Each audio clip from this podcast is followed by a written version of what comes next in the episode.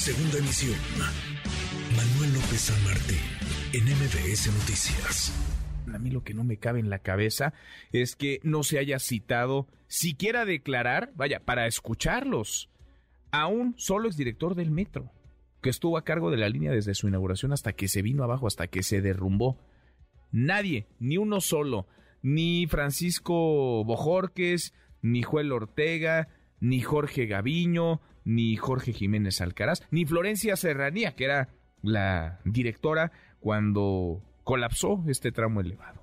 Ninguno de ellos tiene algo que aportar para deslindar responsabilidades, para entender qué sucedió. En serio, nadie, nadie tiene algo que decir para explicar, para que las familias puedan conocer con verdad qué ocurrió, qué pasó, le agradezco mucho estos minutos al abogado Gabriel Regino, abogado de Enrique Orcasitas, quien fuera mm, director del proyecto Metro. Gracias, Gabriel. Gracias, abogado. ¿Cómo estás? Muy, muy buenas Estoy muy lejos. Déjame escucharte mejor. A ver, ahí te escucho mejor. ¿Cómo estás, Gabriel? ¿Cómo estás, abogado? ¿Qué tal, Manuel? Muy buenas tardes para ti y para toda muy buenas tardes. audiencia. Gracias por platicar con nosotros. Eh, tu opinión sobre la audiencia del, día de ayer. Lo que entendemos es que la Fiscalía está imputándole unos delitos, delito de homicidio, lesiones, daño en propiedad, todos culposos a, algunos exfuncionarios, entre ellos a Enrique Orcasitas, pero que el eh, proceso, aún si son vinculados, eh, el proceso lo van a llevar en, en libertad, Gabriel.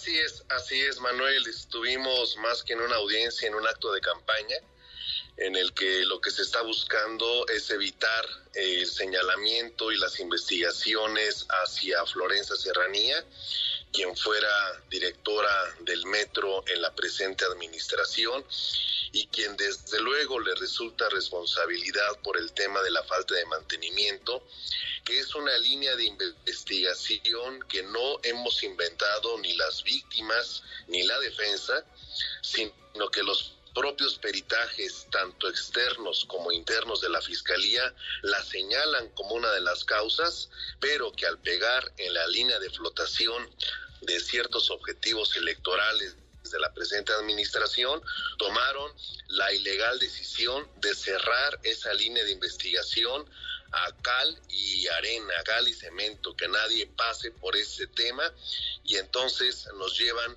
a una especie de coliseo romano para que nosotros seamos los vinculados a proceso y los que aparezcamos ante la sociedad como los únicos responsables, que no lo somos, de una tragedia tan terrible como la ocurrida en la línea 12. A ver, ayúdanos a entender, Gabriel, porque yo lo preguntaba al aire y no me lo explico. ¿Cómo es que ni un solo director del metro, desde que se inauguró la línea 12 hasta que colapsó este tramo elevado, ha sido citado a declarar? ¿Por qué? ¿Por qué no son llamados a declarar? Porque hubo una decisión política tomada desde el ayuntamiento y la fiscalía no es autónoma, sino es un órgano extendido de la, eh, del gobierno de la Ciudad de México. Eh, tomó la decisión de decir cuáles son los costos políticos de la tragedia, a quién le está generando un perjuicio en la percepción pública a la presente administración.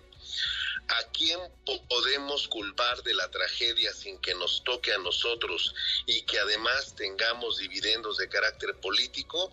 Castiguemos a los de la administración donde se construyó esa línea. No toquemos a ningún directivo del metro porque entonces estaríamos en contradicción. Digamos que fue una mala construcción y que fue un mal diseño y responsabilicemos al origen, no al desarrollo. Pero ayer que la fiscalía lo dijo en la audiencia, en esa sala de audiencia había dos elefantes. Ica, responsable del diseño, Garzo, responsable de la construcción. Ninguno de esa empresa fueron tocados. Entonces, ¿cómo es posible o cómo se sostiene el argumento de que fue el diseño y fue la construcción. Y si fue el diseño y fue la construcción, nuestros representados, que eran burócratas de escritorio dedicados al pago del presupuesto, al ejercicio del presupuesto de acuerdo al avance de la obra, pues ¿qué tienen que ver con ello? diseño y construcción, ahí se recarga la teoría que sostiene la Fiscalía Capitalina, teoría a través de la cual pues se exime, se cobija a Florencia Serrania, no puede declarar porque asegura el Ministerio Público se violarían sus derechos humanos y yo vuelvo a preguntar, ¿dónde están los derechos, el derecho de las víctimas a la justicia, a conocer con verdad qué, qué sucedió? Ahora, eh, ¿Qué va a pasar con Enrique Orcasitas? ¿Qué va a pasar con tus, con tus representados? Si, como tú nos dices, pues hay una consigna para responsabilizarlos a ellos, Gabriel. Vamos a entrar ya formalmente, ahora sí formalmente, a un proceso judicial y eso para nosotros es una ventaja. Vamos a partir del martes a ser vinculados a proceso, una situación que vamos a enfrentar en libertad completamente, pero que ahora sí nos va a permitir a nosotros como defensa decirle, Fiscalía, quizá no es tu teoría del caso la señora Florencia.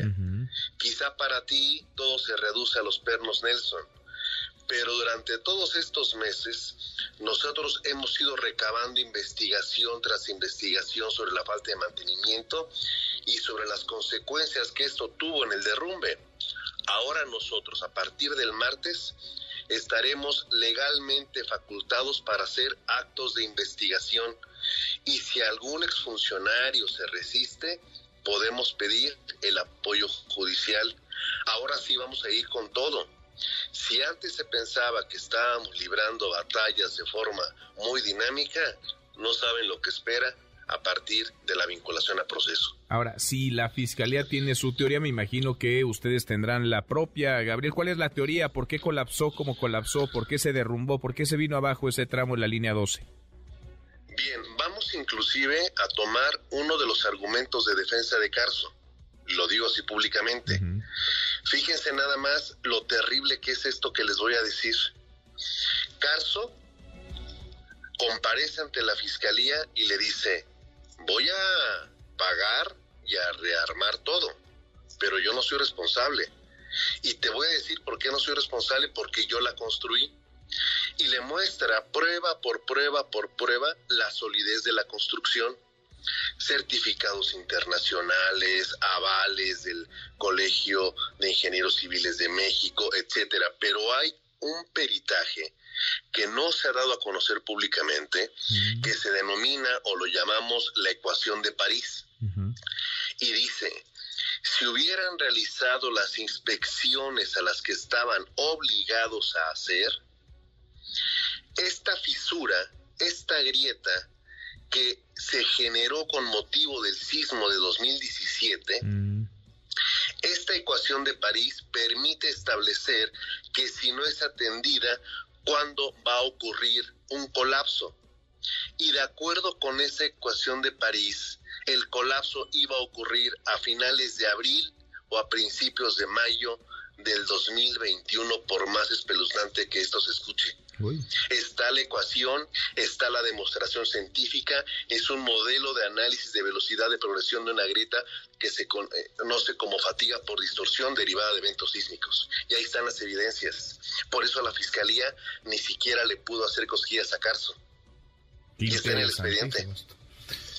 Interesantísimo parte de lo que ustedes van a, van a presentar y ahora nos, nos lo adelantas. Gabriel, pues seguimos de cerca este, este caso esperando, ojalá si sea, que después de 14 meses de la tragedia del colapso llegue, llegue la verdad y llegue por tanto la justicia. Gracias, muchas gracias por estos minutos. Un fuerte abrazo para ti y para toda la audiencia. Otra vuelta, muy, muy buen viernes también para ti. MBS Noticias.